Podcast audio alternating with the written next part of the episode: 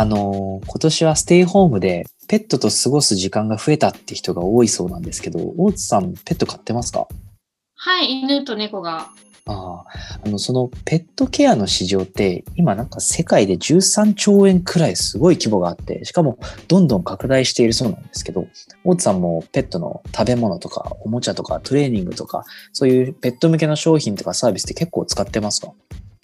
そうですね。カスタマイズフードとか、ペットの健康管理ができる IoT と気になりますね。うん、お世話分野と健康管理分野は特にテクノロジーの導入が著しいそうですね。ああ、あの、ペットテックって言われるカテゴリーですね。だからそういえば日本でもペットをウェブ診断して、ペットフードをカスタマイズしてくれるシロップっていうサービスをやっているスタートアップが最近2億円調達したって報道されてました。うん猫のスマートトイレとかも気になりますね。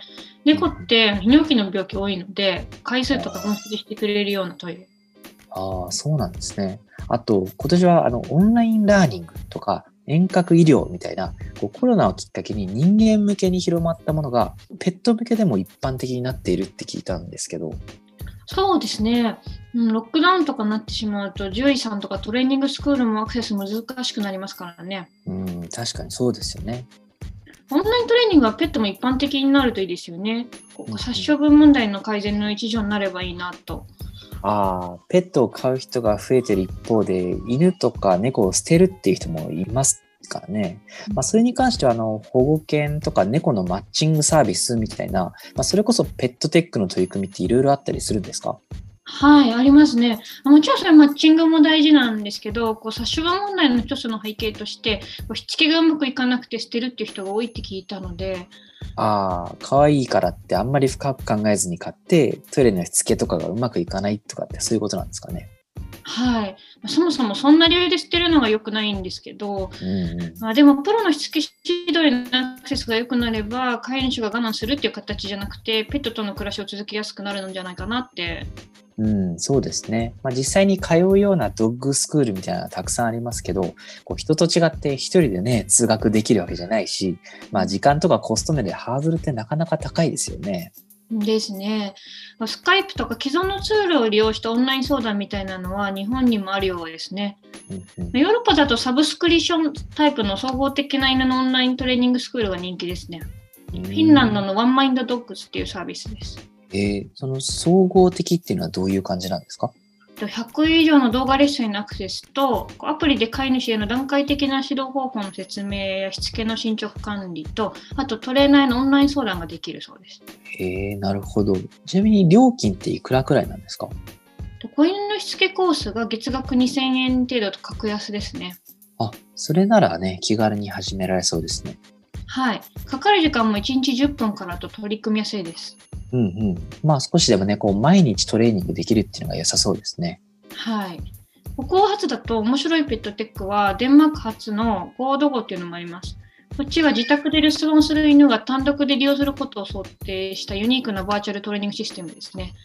フィンランドのワンマインドッグズは飼い主と犬が一緒にトレーニングに取り組むんですけど、このゴードゴはペットが一人でやるんです。ペットが一人でやるんですか？はい。ほう。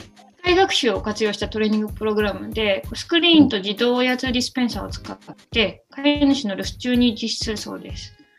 飼い主はアプリを使ってアクセスして、トレーニングの設定や進捗のモニタリングを遠隔操作するって感じですね。面白いですね。留守番中に取り組めるってことですね。はい、そうですね。まだ製品テスト段階らしいんですが、2021年の春にデンマーク、その後ドイツとイギリスでの販売を予定しているそうですね。あとデンマーク工科大学の学科長が企画しているそうなんですけど、面白いですよね。うん、面白いですね。テクノロジーをね、それこそ駆使してますね。はい。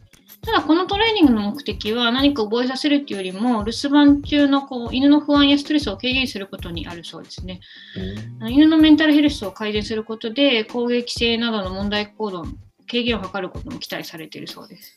なるほど。まあ、犬ってね、なんかお留守番が苦手って聞きますもんね。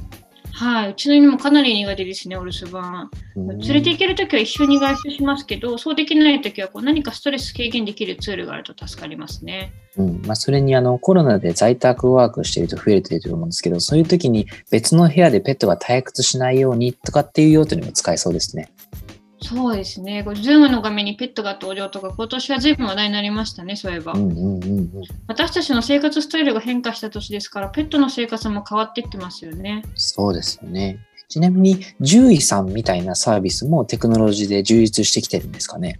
うん、バーチャルシフトしてますよね、やっぱり。日本で国内初のオンライン獣医相談診療システムのミルペットが東京を中心にサービスを開始したりとか。へえ。ヨーパだとドイツ・デュッセルドルフを拠点にしている WhatsApp を使用したオンライン相談を提供するドクターサムっていうあのオンライン獣医相談会員サービスがあるんですけど、今年は会員数が急増したそうです。で、来年にもあのイギリスなど欧州各国への進出を計画しているそうです。すごい。まあ、ペット向けの商品でね、グローバル展開してるのって、まあ、ペットフードくらいかなってイメージあったんですけど、まあ、ペットテックもこれから成長する企業出てきそうですね。